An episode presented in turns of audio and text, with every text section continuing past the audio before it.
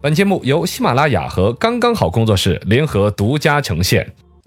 百闻不如专注这一闻，意见不如倾听这一见。一闻一见，看见新闻的深度。来，我们今天说一下城市的一个新问题——玻璃幕墙背后不可小视的问题。呃，现在城市的发展里面，越来越多地方都是装玻璃幕墙，嗯对对很对，现代化，很都市范儿，对，看对着吧很高级。但这个东西儿作为一个亮丽的风景线的同时，其实隐患是越来越大的。哦，而且这个数量上，最近有一个统计，我国的玻璃幕墙已经突破了五亿平方米。会有这个数据，好吓呃，人。啊你你分了几 平？我这五亿啊！五亿中国人一人就分了几瓶儿，哦分了呦分了半瓶，是吧差不多差不多还是一小块儿。我那块儿在哪儿？不是，这嗨不重要，重要的是占了全世界玻璃幕墙总量的百分之八十五。百分之八十五，也就全世界人最开始玩玻璃幕墙，到后边都不怎么敢玩了，但我们还在层层的往上弄。哎呦我们就这两年才开始大量的上玻璃幕墙的嘛，啊，对对对，已经成为了出产和使用的大国。嗯，这背后其实是有安全隐患的。对对啊我对，们一点点来分析嘛。呃，首先来第一个说，嗯为什么越来越多的会用这个玻璃幕墙？先对，说。为什么越来越多建筑会采用玻璃幕墙呢？乍一想，大家就说好看呐、漂亮、国际范儿。呃，美观嘛，其实不是，嗯美观只是一个偷懒的简单逻辑，其实背后真正的在于说省钱才是最大的冲动。啊，省钱吗？对呀、这些东西它可以缩短工期的。哦，就是说，你这个玻璃幕墙，就是外边你如果不是用玻璃幕墙，那你要搞什么？窗你户要在你脸上打马赛克？那还啊什不么是？，你这不打是马赛克很红，很辛苦的嘛。对对对对，一墙的马赛克，哎哎呦打下来，哎 呀，哇，贴马赛克真的是很花人力成本的。啊啊，啊你想，嘛，有的马赛克就这么大嘛，就那么大一点儿，嗯一个个的给你贴满一墙。比如说刚才说十万平方米的那个外墙，你贴完，对，工人都累得一头血。我跟 你讲，工钱都花不了少，还是要装啊工期点很砖儿，长，嗯，工期就相当的长。不贴马赛克，你贴瓷砖儿也时间很长啊。对但是玻璃幕墙好简单了，钢结构那个架子一搭，啊，玻璃一块块的夸夸夸安上，哦，它是工业标准化的比。较方便嘛呃，，然后在这个逻辑下面，确实也还美观，嗯也还漂亮，一看对都是国际大都市繁华街区的那种范儿。是吧对，还有一个大家不知道的是什么？嗯它的容积率会提高几个百分点。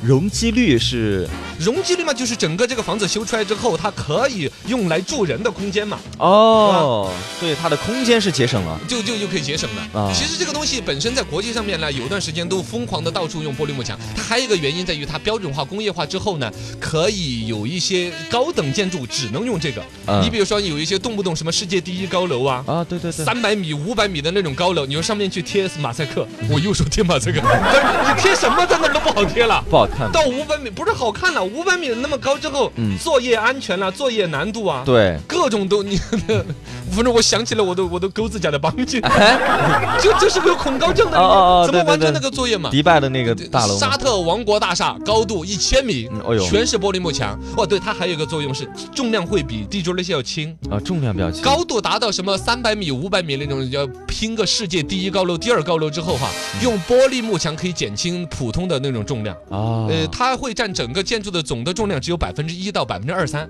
哦要轻很多。轻很多，对于高等建筑来说，上面多多个三五百斤，可能对整个建筑的承重设计、嗯规划，还有抗风阻啊什么，啊都会不一样。就玻璃幕墙的这个优势是显而优势易在见这儿的，哎，对，它是这样子会帮管方用起来。我觉得主要还是省钱这个 事儿，想起来就很兴对，奋省。钱。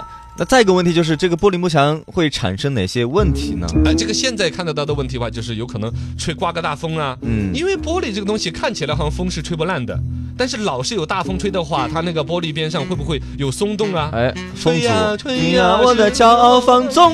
就就这这这一旦放纵的吹，哦，就可能扛不住，慢慢的松了。哪一天就时不时全国全世界嘛，嗯应该都有那种玻璃幕墙掉玻璃砸着人的新闻。哦，时不时都有，日本都已经明文规定了，玻璃幕墙建筑的周围是不多少米之内不能放那个座椅的，就像公园不是有什么嗯休息椅啊，对离那远点儿。哦，不因能为它放就有一个大的概率，你那儿放座椅就有人坐，坐走路被砸着的几率和坐那儿砸着的几率那就不一样。样。啊对对所对以，它明文规定，玻璃幕墙建筑周围多少米之内不能放座椅，都到那个地步了啊。そうですね。哎，这这日本人说的也是对 嘞，说的是个。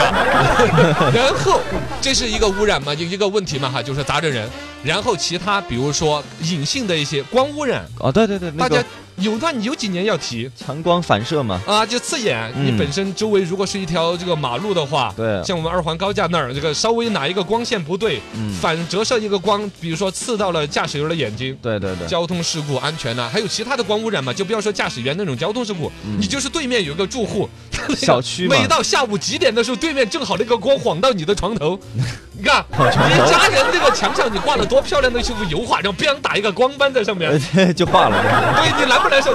对，油画 对就就变成就只有就就你是的化， 对你的油已经化了， 真受不了。对，光污染嘛，这是还有一个能耗是大家不知道的，能耗，因为玻璃幕墙这种东西啊，毕竟不是简单的镜面，它就角度不对的话，反正就是说你里边大楼里边的空调会用的更高的能耗，才能哦去调节温度。哦，这个还有人家贴地砖啦，做一些隔热材料啊那些啊，嗯冬暖夏凉。对对对，但是搞搞玻璃幕墙起不到这个作用，所以问题还是很多呀。很多很多的，深度一百零五米。最后深度，既然有风险的话，那玻璃幕墙采取了哪些管理措施呢？这么有问题， 我们现在没有什么措施，那这这没有措施我的们要要有管理办法。哦，但办是法还没有去实行实行，啊对我们错了没有实， 就这这个大概这个意思，落到实处的不多。其实之前哈，国家有关部门，比如住建部，二零一五年就 这二零一五年，我的口音也这是已经导出来 了。二零一五哎年，国家住建部专门有要求，像住宅呀、医院的门诊、急诊大楼啊、病房啊、